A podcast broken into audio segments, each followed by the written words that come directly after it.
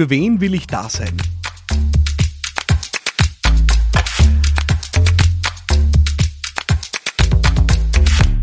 Ja, für wen willst du da sein mit deinem Unternehmen? Das ist die entscheidende Frage. Ich erlebe sehr oft und äh, nehme ich da selber nicht aus, dass äh, viele in ihr Produkt, in ihr Angebot so unendlich verliebt sind aber nicht in ihre Kunden, in ihre potenziellen Kundinnen und Kunden. Und wirklich, äh, ich habe diese Erfahrung selber gemacht und deswegen diese Folge in dieser Woche hier bei Business Gladiators Unplugged. Ich bin Philipp Maratana und äh, das ist mein Podcast für dich. Für wen will ich da sein, ist aus meiner Sicht eine der fundamentalsten Fragen, wenn du ja, unternehmerisch aktiv sein willst. Ja, ohne jeden Zweifel, Unternehmertum hat viel mit Selbstverwirklichung zu tun. Ja, Unternehmertum hat viel mit Innovation, mit Erfindergeist zu tun, steht völlig außer Frage. Aber der entscheidende Fokus ist ja, für wen willst du da sein? Die Existenzberechtigung von Unternehmen ist ihren Kunden Nutzen zu stiften. Alles andere passiert am Weg ein großartiges Team aufzubauen, eine tolle Unternehmenskultur zu haben, äh, finanziell erfolgreich zu sein, whatever it may be. Ähm, das ist alles Effekt, ja. Was der Existenzzweck, die einzige wahre Existenzberechtigung von Unternehmen ist, ist seinen Kunden Nutzen zu stiften. Und deswegen ist die Frage, für wen will ich eigentlich da sein, wahrscheinlich die Urfrage aller Fragen im Unternehmertum. Und sie beeinflusst maßgeblich, wie sich dein Unternehmen entwickelt. Ich möchte ein Beispiel bringen aus meiner eigenen Vergangenheit. Ich habe äh, vor mittlerweile knapp zehn Jahren das Campaigning-Büro gegründet. Ähm, und der Gründungsgeist des Campaigning Büro war, ich habe es, glaube ich, in einer anderen Folge schon mal geteilt, eine gewisse Form der Unzufriedenheit. Ich war extrem unzufrieden mit äh, der Art und Weise, wie Agenturen in dem Land äh, ihre Aufgabe verstehen. Ich habe immer gefunden und ich habe halt äh, Kampagne in der Politik gelernt und dort Kampagne immer bedeutet, Menschen ins Boot holen, Menschen bewegen, Menschen mobilisieren.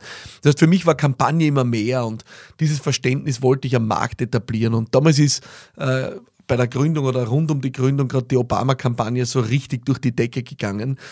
Und ich habe mir gedacht, Wahnsinn, was wäre, wenn ein Unternehmen so eine Kraft und Wucht für sich entfalten könnte. Das Problem war nur, die Obama-Kampagne hat damals knackige 2 Milliarden US-Dollar Budget gehabt. Das muss man sich mal vorstellen. Also da geht es richtig zur Sache in den USA. 2 Milliarden Dollar Budget, mit dem die wirklich dieses Movement aufgestellt haben. Und ich habe mir gedacht, Wahnsinn, wie ungerecht. Ja. Ähm, es ist äh, Wahnsinn, niemand wird sich das hier leisten können. Ja, es gibt niemanden hier, der zwei Milliarden Dollar Kampagnen macht. Und deswegen habe ich mir ein Ziel genommen. Ich habe mir gedacht, ich möchte diese Art der Kampagne, diese Art des Movements, ja, einer breiten Schicht an Unternehmen, Organisationen und auch politischen Bewegungen zugänglich machen. Also das zugänglich machen eigentlich als Value Proposition, wenn ihr so wollt, äh, in meinem Unternehmen. Einen bestimmten Kampagnenansatz, der eigentlich sonst nur für die Big Player ist, für die breite Masse an Unternehmen oder an Organisationen oder zumindest eine breite Schicht zugänglich zu machen. Das heißt, von mir war verlangt, dass ich äh, mir überlege, ja, was äh, sind die wichtigsten Dinge in dieser Art äh, der Kampagne und äh, wie können wir diese wichtigsten Dinge so zusammenbauen, dass daraus ein leistbares Paket wird. Das heißt, Leistbarkeit war, hat extrem äh, hohe Rolle gespielt. Ja? Das ist der Grund, warum ich viele der Funktionen, die es in so einer Kampagne braucht, bei uns in-house abgebildet habe, weil äh, sonst die Komplexität so einer Kampagne die Kostenstruktur von Kunden überfordern würde. Einfach oder anders formuliert, die meisten unserer Kunden würden sich nicht leisten können, zehn Spezialagenturen zu engagieren und damit Campaigning selbst zu konzertieren.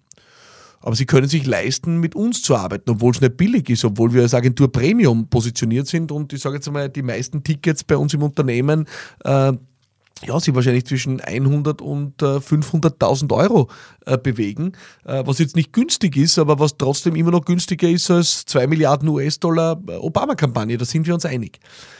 Das heißt, ich habe für mich eine ein Kundensegment auserkoren, dem ich dienen wollte. Ich habe mir gedacht, das sind so wirklich so Medium-Range-Organisationen, also eine, die in Österreich national tätig sind, maximal noch äh, regional tätig sind, äh, die in Deutschland vielleicht regional tätig sind.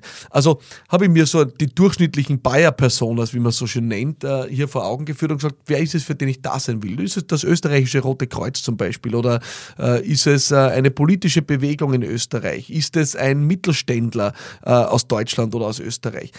Und für diese Kunden haben wir unser Angebot designt. Und jetzt kommt ein spannender Punkt und die Erfahrung will ich mit dir teilen. Ich habe äh, in den letzten Jahren auch durchaus beflügelt durch den Wachstumsprozess meines eigenen Unternehmens, haben wir irgendwann dann Lust drauf bekommen, nach den großen Fischen zu greifen. Wir wollten unbedingt äh, für die großen Big Brands, für die großen Marken aktiv sein, für die tätig werden. Und äh, haben versucht, äh, ja, die anzugehen und haben festgestellt, Mhm, interessant. Irgendwas flutscht da nicht. Also es funktioniert zumindest nicht wie am Schnürchen. Und haben uns lange Zeit gefragt, warum ist das so? Bis wir irgendwann draufgekommen sind, naja, Moment einmal, unser Angebot ist ja nicht auf die ausgerichtet. Unsere Wunschkunden ist ein ja, Medium-Segment an Unternehmen und Organisationen, für die wir einen bestimmten Package-Deal geschnürt haben.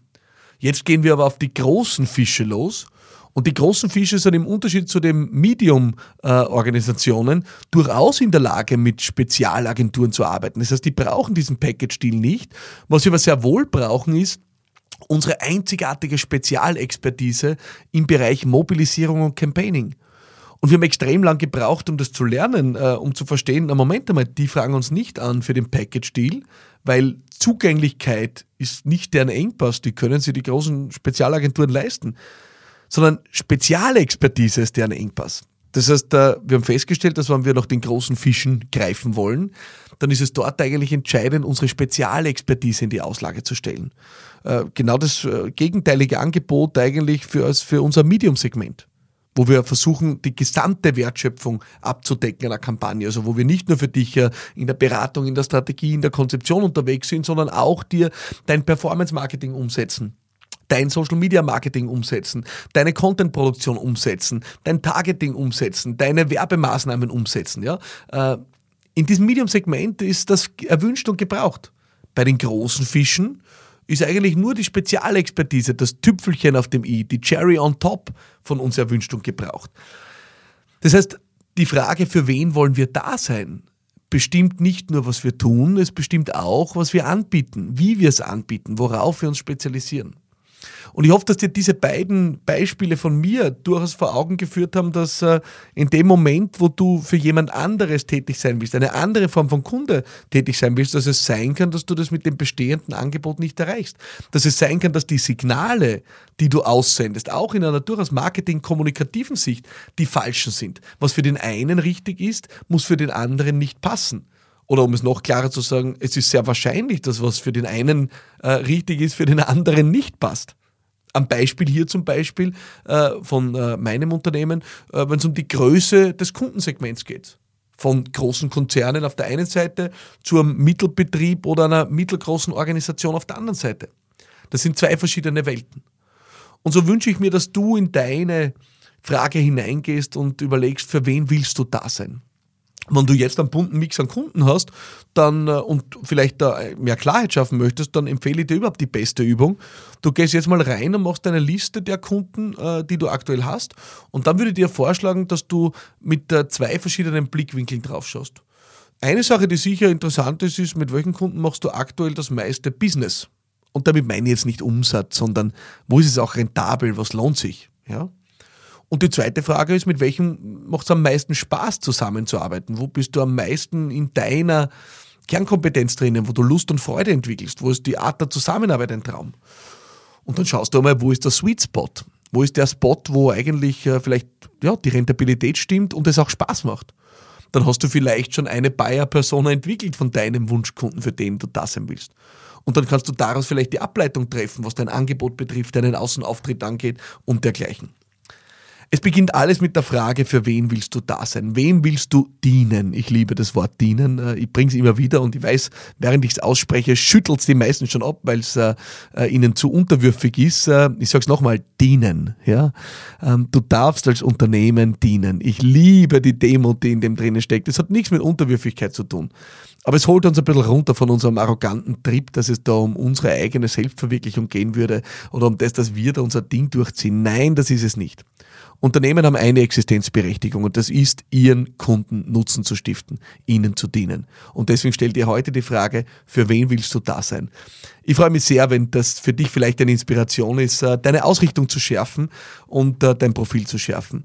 Ich freue mich aber auch sehr, wenn du eine andere Frage hast, die du von mir beantwortet möchten, beantwortet äh, haben möchtest, dass ich es rausbringe, dann schick sie mir. Auf LinkedIn, Instagram, ich liebe Voicemails auf Instagram, äh, auch für Feedback. Äh, einfach reinsprechen und dann geht's schon los. Ähm, ich liebe Feedback auf Facebook, per E-Mail an hallo.philippmarathoner.com. Lass mich hören, was du denkst. Ich brauche dieses Feedback. Ich will das wirklich an der Stelle sagen.